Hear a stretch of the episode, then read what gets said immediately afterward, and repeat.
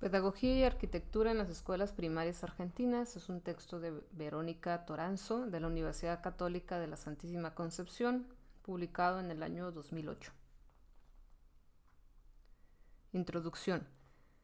Este artículo surge de un trabajo de investigación realizado en el marco de una tesis de maestría en educación, la investigación de la que se dará cuenta incursiona a modo exploratoria en el espacio escolar, tema poco investigado y discutido desde el ámbito educativo intenta rescatar momentos de encuentro y desencuentro entre la pedagogía y la arquitectura, mediante el análisis de las escuelas primarias de gestión estatal de la Ciudad Autónoma de Buenos Aires, haciendo hincapié en los espacios abiertos diseñados para el movimiento por considerarse, este último, fundamental pero poco lugar en la escuela. El estudio de los edificios para la pedagogía. El objetivo de esta investigación fue explorar la relación entre el diseño de los espacios educativos, arquitectura escolar, más especialmente los espacios abiertos y las concepciones pedagógicas al momento de la construcción de los edificios escolares en las escuelas nivel primario de gestión estatal del GCBA o Ciudad Autónoma de Buenos Aires. Luego de analizar estudios, memorias descriptivas investigaciones muy pocas realizadas en la Argentina, se decidió elaborar un marco conceptual que sostuviera la importancia de los espacios en escuelas de tres perspectivas. A. La cultura material. B. Las necesidades espaciales y de movimiento del niño y la niña. C. La influencia de la normativa en el diseño del espacio escolar. De esta manera se cubrirían los diferentes aspectos que hacen a una concepción del espacio escolar concebido por una cultura en particular, más específicamente una cultura material, las necesidades reales de quienes habitan estos espacios y el conjunto de normativas que, desde la arquitectura escolar, marcan determinadas políticas y concepciones. Una mirada histórica. En esta búsqueda fue necesario y fundamental detenerse en el recorrido histórico, en mirar hacia atrás para comprender el diseño de los espacios, la escuela en general, antes de ver los espacios abiertos en función de las concepciones pedagógicas manifestadas en las diferentes épocas, el modelo de sociedad, de escuela, de educación, así como también detectar aquellos personajes claves en la formación y en las decisiones de la política educativa, cómo enseñar y qué tipo de escuelas construir. Se comenzó en primer lugar con un breve recorrido por la evolución de los espacios educativos desde la antigüedad, en términos del arquitecto Miguel Canguiano, el hábitat escolar, para luego centrarse en los espacios abiertos, en proyectos de espacios diferentes, en donde se priorizaba la educación al aire libre, en contacto con la naturaleza y la luz, realizados a partir del siglo XX en Suiza, Holanda, Francia, Alemania, Dinamarca, Estados Unidos, Inglaterra e Italia. Al llegar a la mirada histórica en la Argentina, se tomó para su estudio la tipología utilizada desde la arquitectura para poder identificar y describir la variedad de escuelas del parque escolar existente. Las denominaciones de estos tipos se deben a diferentes razones. Llevan el nombre de quienes idearon su concepción, escuelas sarmientistas de los arquitectos que las construyeron como Wardolf, Gelli, Cantilo, del estilo de vivienda de Buenos Aires de la época, como el esquema cerrado, esquema U y vivienda chorizo adaptada, en función de nombres importados o de quienes las apadrinaron, como el estilo internacional y república por su lugar de emplazamiento, escuelas parque, o por la época de construcción como la década del 60, por la denominación de un plan de construcciones o el nombre del intendente que lo propició, como Plan 60 o Escuelas Cazziatore. Por su sistema constructivo prenova y adaptaba, por su reciente construcción moderna o por su ubicación entre medianeras. Asimismo, se analizaron las políticas de las construcciones escolares tomando como referencia aquellos organismos encargados de las mismas. Primero el sector de obras públicas hasta llegar finalmente al sector educativo y los documentos realizados sobre arquitectura escolar. La realidad de los espacios en la escuela. Para determinar la cantidad de escuelas y su tipo de construcción se tomó como base un informe del año de 1991 realizado por la Dirección de Investigación Educativa DIE de la Municipalidad de la Ciudad de Buenos Aires este informe fue realizado para determinar el parque escolar existente hasta el momento, en función de ver la capacidad de adaptación de las escuelas a una nueva reforma educativa, Al mismo se realizaron las actualizaciones correspondientes, consultando para ello el nomenclador que se encuentra en el archivo de la Dirección de Infraestructura, Mantenimiento y Equipamiento de la Secretaría de Educación del GCBA y se mantuvieron varias entrevistas con la jefa de dicho archivo. Con estos datos se actualizaron los cuadros que se presentan a continuación, tomados del informe de la DIE, y en el mismo, para aproximarse al tema de la adaptabilidad de los edificios escolares a nuevas reformas educativas, se definen dos variables. Uno, la tipología, que es el estudio sistemático de los distintos caracteres morfológicos, funcionales y constructivos comunes en los distintos tipos de edificios escolares. Dos, funcionalidad, es el estudio posterior que define el grado de adaptabilidad que poseen los diferentes tipos de edificios escolares a las normativas y pautas pedagógicas existentes y a las de una posible reforma. En el cuadro número 1 se estipula la cantidad de escuelas según tu tipo, su tipo.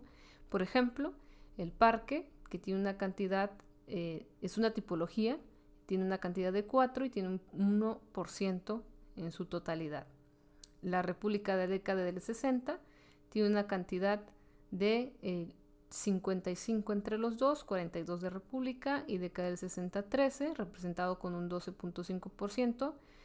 En, en, el orden número 3, en tipología, tenemos el Jelly Cantilo de 18 de cantidad, 4%, estilo internacional, 44 de cantidad con un 10%, Sarmientista con un 25 de cantidad, Waldorf con 30, Plan 60, 55, y estos tres tipologías representan el 25,5%. En el número 6, en tipologías, tenemos el Prenova con una cantidad de 3 y con una representación del 0.7%.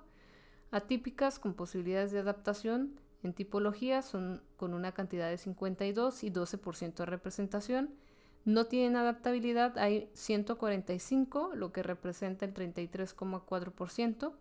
Moderna o entre medianeras solo hay tres, con, representando con 0.7% y adaptada solamente una con 0,2% de representación. En total eh, se analizaron 435 escuelas según su tipología. En la primera columna, orden, se ubican las escuelas de mayor o menor capacidad de adaptabilidad y se puede decir que observando el cuadro número 1 es posible concluir que un 33,4% de las escuelas no tienen adaptabilidad a nuevas reformas educativas, por lo que las condiciones en términos espaciales y por lo tanto de calidad de estas escuelas son muy diferentes a otras. Son en su mayoría aquellas pertenecientes a las tipologías esquema cerrado, esquema U y vivienda chorizo adaptada. Las aulas rodean un patio central y responden al estilo de vivienda de Buenos Aires de los años 1900 que debieron alquilarse como escuelas debido a la gran inmigración a partir de 1914 por la Primera Guerra Mundial. Por lo tanto, los espacios que poseen este tipo de escuelas para la recreación y el movimiento son ínfimos, así como también las aulas de materias especiales y demás espacios con los que deberían contar por tratarse la escuela de un lugar donde los niños y niñas pasan tantas horas. El informe de la DIE sugiere su demolición pero aún faltan muchas escuelas por ser reemplazadas. La calidad educativa en las 435 escuelas primarias públicas de gestión estatal del GCBA es muy diferente si se considera el espacio como, un como una parte del currículum como, y educador y facilitador de aprendizaje en sí mismo. En el cuadro número 2, donde se representa la cantidad de escuelas según su año de construcción, se analizan los periodos de construcciones escolares. En el último periodo de construcciones, por ejemplo, de 1991 al 2005, se realizaron escuelas para reemplazar otras obsoletas y también se agregaron nuevas al parque escolar existente. Esto redujo el porcentaje de escuelas sin adaptabilidad a nuevos cambios pedagógicos, solo el 44%, dato que presenta el informe del DIE en el año de 1991. Estas 14 nuevas construcciones responden a tipologías utilizadas en periodos bastante posteriores. Solo tres escuelas presentan características diferentes de construcción, ya que son escuelas en edificio, tipología moderna, lo que no garantiza un avance en las construcciones escolares, sino solo una variedad constructiva que responde sobre todo a la falta de política de terreno en la ciudad de Buenos Aires y a la necesidad de solucionar de alguna manera la demanda de la matrícula escolar. Estas escuelas poseen ascensores para trasladarse internamente ya que cuentan con varios pisos. El parque escolar de la Ciudad Autónoma de Buenos Aires es considerablemente antiguo. La mayor cantidad de edificios se construyó entre 1921 y 1950, esto es 243 escuelas que representan el 54% de la totalidad. El 70% de los edificios supera los 50 años de antigüedad, vida útil de un edificio, lo que exige un alto costo de mantenimiento. Pedagogía y arquitectura, un, diálogo pendiente. Cita. La arquitectura no solo involucra actividades sociales, sino que también sirve para perpetuarlas, para garantizar la continuidad de un modelo. Está condicionada y es condicionante a la vez, puede ser transformada y transformadora. Fin de cita. Encontrar relaciones entre el espacio, currículum, arquitectura, pedagogía y espacio abierto, movimiento, fue una tarea de búsqueda a través de la historia y la política de los espacios escolares. Tomando como disparadores del análisis las hipótesis planteadas en la investigación, se describen a continuación los resultados de la misma. El espacio no es considerado como parte del currículum en la organización escolar. El espacio forma parte de un currículum silencioso y oculto de la escuela, currículum fuera fuertemente ocupado por las diferentes disciplinas y áreas de aprendizaje. El espacio está, es visible y como tal difícilmente cuestionable. Se enseña dentro de él y no con él, siendo solo un contenedor de la educación. Dentro de la escuela hay espacios edificados y otros no edificados, espacios fuertemente diferenciados para el reposo y para el movimiento, para jugar y para no jugar. Aún falta mucho para que los pedagogos le otorguen al espacio un lugar en el currículum y en la política educativa. La evolución histórica de los espacios escolares muestra la relación arquitectura-pedagogía, los momentos en que caminaron juntas y aquellos en los que no. A través de la historia de las construcciones escolares es posible encontrar momentos de encuentro y desencuentro entre las necesidades pedagógicas y las resoluciones arquitectónicas, mediante el seguimiento de la evolución histórica de las dimensiones de los espacios escolares, es posible observar sus modificaciones en el tiempo y observar cómo algunos espacios ganan terreno sobre otros, espacios cerrados contra espacios abiertos. En la primera época de la construcción masiva de las escuelas, en 1880, que fuera impulsada por Domingo F. Sarmiento, ambas disciplinas se dirigen hacia un mismo y claro objetivo, constituir la identidad nacional. Grandes y lujosas escuelas constituyeron una imagen propia de la institución responsable de la educación de los ciudadanos. En cuanto a los espacios abiertos, los patios no tienen espacio suficiente, un metro cuadrado por alumno, y las escuelas poseen condiciones precarias de higiene, falta de patio, luz, aire suficientes. En el año 1899, el CNE lanza un plan de edificación escolar en el cual se revaloriza el patio como elemento clave del programa elevando sus medidas de 2,96 metros cuadrados por alumno. Con la aplicación de los principios higiénicos se comienzan a notar algunas mejoras, sobre todo en relación con la luz y la ventilación. Más adelante, alrededor del año de 1914, se adaptan casas para la labor educativa debido al aumento de la matrícula, provocado por la fuerte inmigración que se acentúa con la Primera Guerra Mundial. En cuanto a la concepción espacial, se continúa con la distribución de las aulas alrededor de un patio común. Entre 1910 y 1930, respondiendo a nuevos conceptos sanitarios, el patio rodea el edificio, sustituyendo el patio cerrado por el abierto, constituyendo así la fachada exterior. A partir de la década del 30, junto con los cambios en el campo educativo, jardines de infantes, educación mixta, doble escolaridad, surge una arquitectura funcionalista y relacionista que intenta dar respuesta a ello. La pedagogía reclama suma de espacios según las nuevas necesidades surgidas del campo social. En la década del 40, la arquitectura se presenta fuertemente ligada a la política, ya que se realizan gran cantidad de escuelas, sobre todo en los barrios obreros. Para la década del 50, con el aporte de la psicología, cambia la pedagogía, se modifica el concepto del alumno y se lo ubica en un lugar de participación y protagonismo, dando un giro en el concepto de enseñanza y el aprendizaje. Esto no se ve reflejado en los edificios, dado que continúan respondiendo a la imagen de aulas alrededor del patio. En la década del 70, ante nuevas necesidades sociales de asistencialismo, surgen los comedores y los jardines maternales, otorgándose mayor importancia a la resolución funcional técnico-constructiva que a la expresión formal de los edificios. El sistema módulo 67, módulo funcional de 7.20 metros por 7.20 metros, que se implementa en las construcciones escolares, ofrece características de adaptación, flexibilidad y cambio frente a las diferentes propuestas pedagógicas. Para estos años, el Consejo Nacional de Educación, CNE, interesado en el tema de la arquitectura escolar, elaboró en conjunto, en conjunto con UNESCO y el CONESCAL un Plan Nacional de Construcciones Escolares para la Educación primaria en el que participan educadores y arquitectos. La etapa de diagnóstico de este trabajo estudia la situación de los edificios escolares y encuentra que la actividad pedagógica se encontraba compartimentada e inflexible a los cambios. En este plan y para esta época, la arquitectura y la pedagogía trabajan juntas. Es una época de mucho debate. Se realizan mesas redondas, jornadas y congresos sobre arquitectura escolar, impulsados por el arquitecto Jorge Frías y la Sociedad de Central de Arquitectos.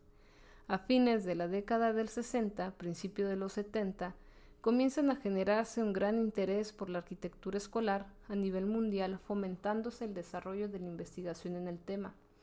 En el año 1970 y 1972, respectivamente, la Dirección Nacional de Arquitectura Escolar, DINAE, redacta las políticas de las construcciones escolares y el Código Rector de Arquitectura Escolar. El código reglamenta las dimensiones de los espacios, recomendando en las áreas de recreación 2 metros cuadrados por alumno en el caso de los patios abiertos y un metro cuadrado por alumno en los espacios cubiertos.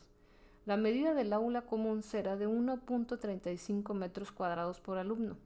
25 años después, esta normativa se actualiza, aunque muchos conceptos se mantienen igual, y surgen criterios y normativas básicas de arquitectura escolar, en los que se recomienda que la superficie mínima del aula será de 45 metros cuadrados, siendo aconsejable 1,50 metro cuadrado por alumno. En cuanto al área de recreación, la superficie semicubierta y o descubierta mínima será de 2 metros cuadrados por alumno para eje B1 y eje B2 y de 1.5 metros cuadrados por alumno para eje B3. Las expansiones exteriores serán de 2 metros cuadrados por alumno. Después de 1976, con la transferencia de las escuelas primarias a las provincias y a la municipalidad de la ciudad de Buenos Aires, cada provincia debió hacerse cargo de sus edificios, Así, la capital federal inició el Plan 60 bajo la intendencia de Cacciotare.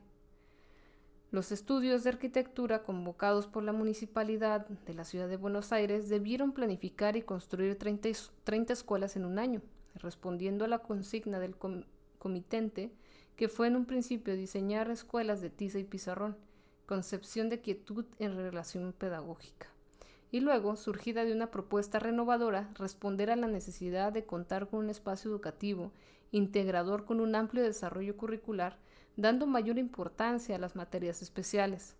En esta segunda etapa de desarrollo del plan, en los edificios comienzan a aparecer en realidad y se retoma el concepto de flexibilidad y del diseño de nuevos espacios como los patios taller, la huerta y el Zoom, comunicados muchas veces por cerramientos corredizos y superficies vidriadas, con estructura de hormigón armado y ladrillo a la vista, muy característico de estas escuelas, conocidos en la ciudad de Buenos Aires como escuelas Cacciatore. Poseen, si los terrenos lo permiten, espacios abiertos o terrazas para la recreación donde los terrenos son más pequeños. Esta segunda etapa del plan se realiza por concurso de antecedentes y anteproyectos de diferentes estudios de arquitectura, de lo que surgen propuestas alternativas en el diseño de los diferentes espacios. En la década del 90, la Dirección de Investigación Educativa DIE de la MCBA realiza un relevantamiento del parque escolar existente y concluyen que los edificios escolares no estaban adaptados al nuevo currículum.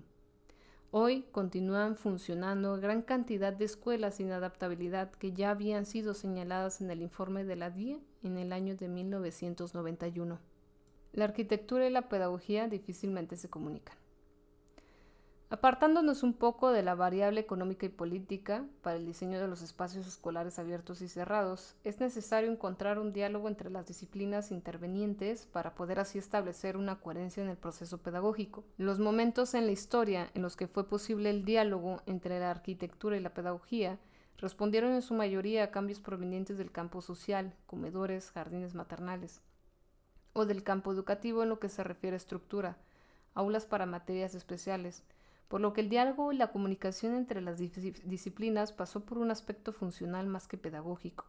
El concepto de flexibilidad introducido a partir de la década del 60 es lo que más se aproximó en los últimos tiempos en la búsqueda de los puntos de encuentro entre ambas disciplinas, aunque haya quienes no opinan lo mismo. Es así que hoy nos encontramos con espacios obsoletos, viviendas adaptadas con aulas alrededor del patio central, que aún continúan utilizándose y otros de reciente construcción que representan las mismas características espaciales que aquellos construidos en la década del 10-20, como si la influencia de la psicología y los principios de la escuela activa no hubiesen incidido en la forma de educar. Por otro lado, varios son los ejemplos espacios, de espacios clausurados, por lo tanto, inutilizados, o de aquellos utilizados para otro fin, en estos casos, la mayor dificultad se encuentra en la falta de códigos comunes entre las disciplinas y o de la toma de decisiones de quienes forman parte de la política pública. Educadores que no consideran al espacio como parte del currículum y que por lo tanto no pueden comunicar sus necesidades a los arquitectos y estos que diseñan sin una expresión clara de la necesidad por parte de los usuarios de las escuelas la normativa establecida no generó mejores resultados en las construcciones escolares. Que exista una regulación no significa necesariamente su cumplimiento ni tampoco la eficiencia de su redacción, muchas veces por la falta de terrenos o por la pequeñez de sus dimensiones, por razones económicas y o políticas, la construcción de escuelas sufre muchas modificaciones. En el caso de los espacios abiertos, patios, si analizamos sus dimensiones, se observan, según lo establecido en las normativas, que fueron reduciéndose comenzando por 2.6 metros cuadrados a 2.10 metros cuadrados a 2 metros cuadrados hasta llegar a 1.5 metros cuadrados. Como excepción a esta cronología, en 1938, por ejemplo, en las normas generales de edificación escolar, se llega a ampliar el espacio destinado a recreos y ejercitación física, a 5 metros cuadrados. Ya desde el discurso se lee cómo la normativa fue reduciendo las medidas mínimas a tener en cuenta en la construcción de los espacios abiertos en la escuela. Se evidencia la falta de espacios recreativos al aire libre y ya en 1896 Pablo Pisurno hacía referencia a la falta de patios en las escuelas y finalizando la década del 60 se tendió a cerrar los patios abiertos, techándolos con chapa de tipo parabólico respondiendo a una moda oficial. También al aumentar la demanda educativa, el Estado amplió el número de aulas construyéndolas en la superficie destinada en las aulas especiales y a los patios. Este lugar secundario, otorgado en los espacios abiertos de la escuela por parte de quienes los diseñan y, por qué no también, de quienes los utilizan, queda claramente expresada en los criterios básicos de la normativa de arquitectura escolar a considerar la maximización del uso del recurso físico, esto es, su flexibilización y la programación de su alto uso que permite una correcta relación costo-beneficio. Un patio seguramente sea menos rentable que un aula a la luz de este discurso. Aquí cabe preguntarse si las medidas indicadas en la normativa de las construcciones escolares responden realmente a las necesidades de los niños o niñas, sobre todo a las necesidades de movimiento, al igual que la maximización del recurso físico. Ambas resoluciones cuantitativas parecen responder más a una decisión referida a la economía que a la pedagogía y a la calidad educativa.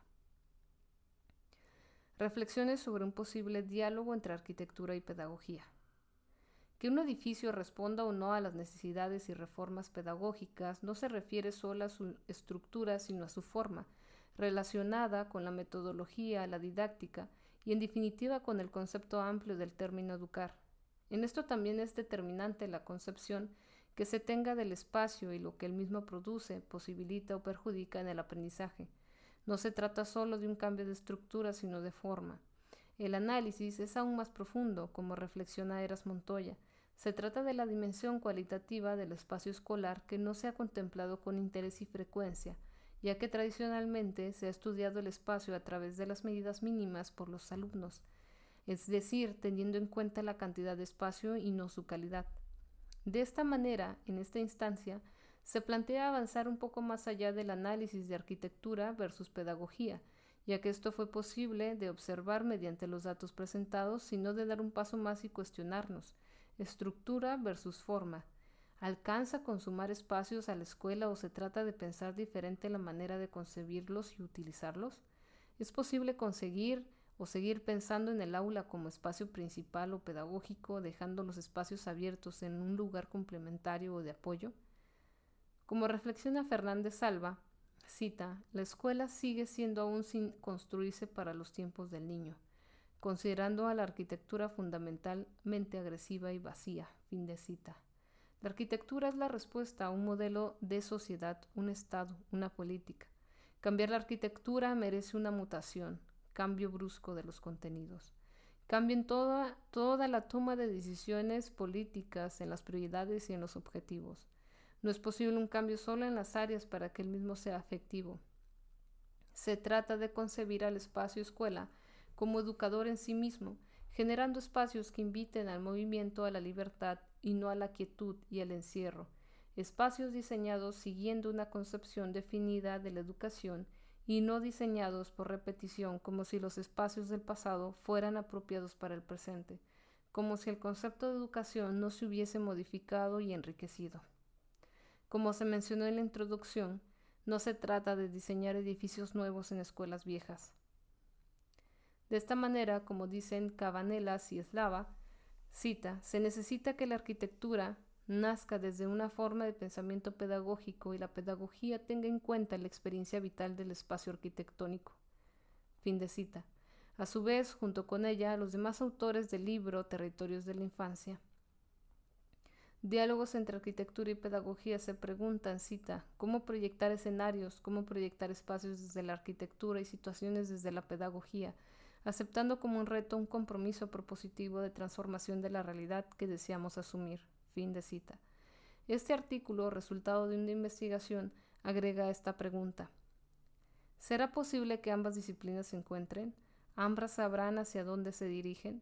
¿Podrán dialogar los objetivos pedagógicos y los políticos para acordar con una forma de diseñar los espacios que realmente contribuya al aprendizaje y al desarrollo de los niños y las niñas? Varias son las preguntas, algunas las respuestas. Este artículo solo pretende acercar una realidad poco explorada y que mucho tiene que hacer y mejorar, sobre todo si el espacio comienza a ser considerado como parte del currículum en la escuela. Recuerda que la fuente de información se encuentra en la caja de descripción y gracias por escuchar.